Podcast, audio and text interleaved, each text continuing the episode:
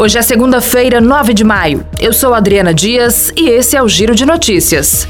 O medicamento da Pfizer BioNTech Paxlovid foi incluído no Sistema Único de Saúde para tratamento de casos leves a moderados e com alto risco de complicações da Covid-19. A incorporação do comprimido, que tem o objetivo de prevenir internações, complicações e mortes pela doença pandêmica, foi anunciada pelo Ministério da Saúde.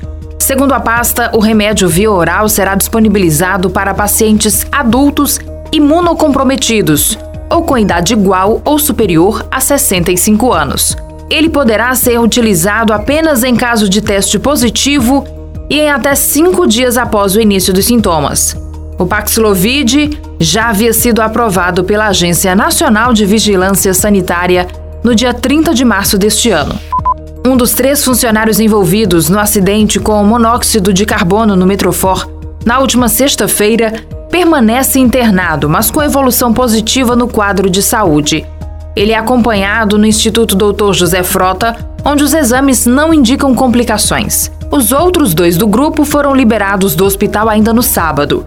Os três foram atendidos depois do contato com a alta concentração da substância na parte subterrânea da estação do metrô no bairro Benfica. Por causa disso, eles ficaram inconscientes. Os funcionários são contratados de uma empresa terceirizada e estavam fazendo uma manutenção na rede elétrica no momento do acidente.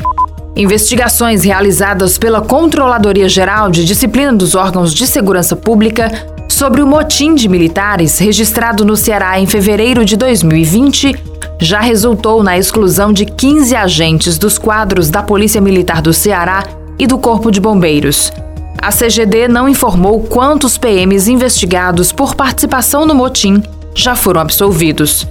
Na última terça-feira foram publicadas as absolvições de oito policiais militares no Diário Oficial do Estado. Apenas um militar excluído pelo CGD é bombeiro, o restante é policial. Todos os expulsos ou demitidos das corporações são praças, subtenentes, cabos ou soldados. Um deles é apontado como uma das lideranças do movimento, Flávio Alves Sabino, o Cabo Sabino, ex-deputado federal pelo Ceará. Esse foi o Giro de Notícias com a produção de Igor Silveira e a sonoplastia de André do Vale. Essas e outras notícias você encontra em gcmais.com.br.